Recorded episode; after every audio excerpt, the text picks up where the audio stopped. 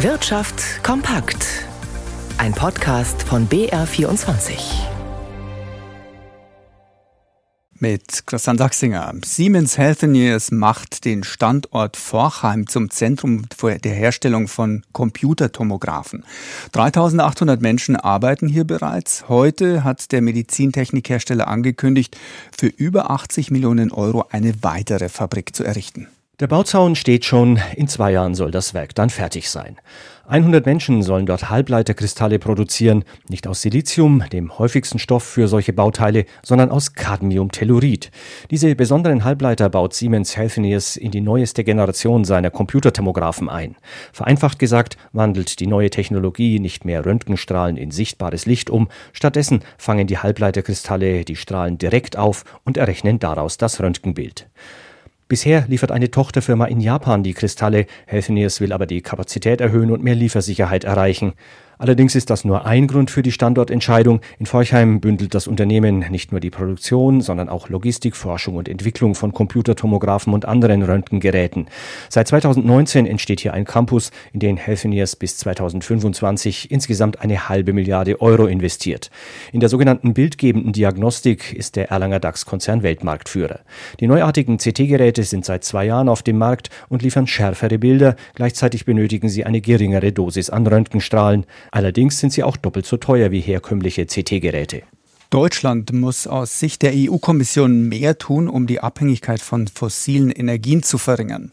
Investitionen in erneuerbare Energien sollten angekurbelt, Verwaltungskapazitäten und Genehmigungsverfahren verbessert werden, wie aus den heute vorgestellten wirtschaftspolitischen Empfehlungen der Brüsseler Behörde hervorgeht. Industrie, Bau und Verkehr müssen demnach energieeffizienter werden. Mit den länderspezifischen Empfehlungen für Deutschland, aber auch für die anderen 26 EU-Staaten will die Kommission erreichen, dass die EU eine robuste, zukunftssichere Wirtschaft aufbaut. Und noch eine Meldung aus Brüssel. Klein Kleinanleger sollen in Europa einen besseren Schutz genießen. Das sehen heute vorgestellte Pläne der EU-Kommission vor. Dem damit soll für mehr Vertrauen in die Aktienmärkte gesorgt werden, um Privatanleger zu ermutigen, zum Beispiel eine Altersvorsorge aufzubauen. Anleger sollen wissen, welche Finanzprodukte sie kaufen und sie besser vergleichen können. Laut dem Vorschlag müssen Dienstleister in Zukunft sämtliche versteckte Kosten und Gebühren ihrer Produkte offenlegen. Mindestens einmal im Jahr sollen Privatanlegerinnen und Anleger ausführlich darüber informiert werden, wie sich ihr Portfolio entwickelt. Häufig lohnt es sich für Berater, besonders teure Produkte zu bewerben, die oft aber zu den Bedürfnissen der Käufer nicht passen. Neue Vorgaben sollen dafür sorgen, dass Anlageberater im Interesse der Kunden handeln, etwa indem sie eine breitere Produktpalette anbieten müssen, die zu den Kundinnen und Kunden passt. Bei manchen Transaktionen sollen außerdem Provisionen verboten werden. Das betrifft sogenannte Ausführungsgeschäfte, bei denen Finanzdienstleister nur einen Order ausführen, ohne dass es eine Beratungsleistung gab, zum Beispiel bei einem online abgewickelten Kauf das Paket soll Kunden auch besser vor irreführendem Marketing schützen.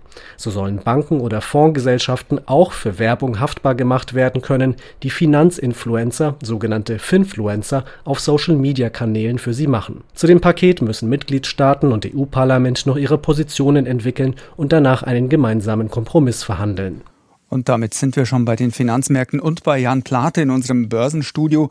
Bei der Europäischen Zentralbank wird heute Abend ja 25-jähriges Bestehen gefeiert, unter anderem mit einer Rede von Bundeskanzler Olaf Scholz. Aber was ist denn abgesehen davon von der EZB an Zinspolitik gegen die weiter hohe Inflation zu erwarten, Jan?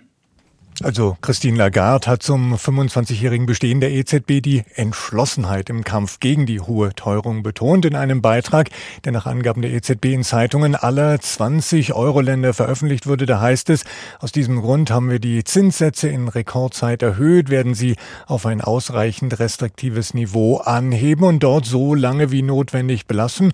Ja, und Experten zufolge dürften noch mindestens zwei weitere kleine Schritte von jeweils einem Viertelprozentpunkt von der EZB kommen. Während die Deutsche Bundesbank in ihrem monatlichen Bericht nach der Konjunkturflaute zum Jahresauftakt mit einer Frühjahrsbelebung in Deutschland rechnet, ist aber andererseits der wichtige und an den Finanzmärkten viel beachtete IFO-Geschäftsklimaindex zurückgegangen, deutlicher als erwartet.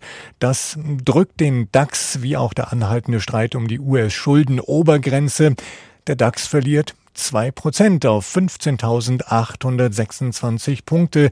Der Euro steht bei einem Dollar 0,764.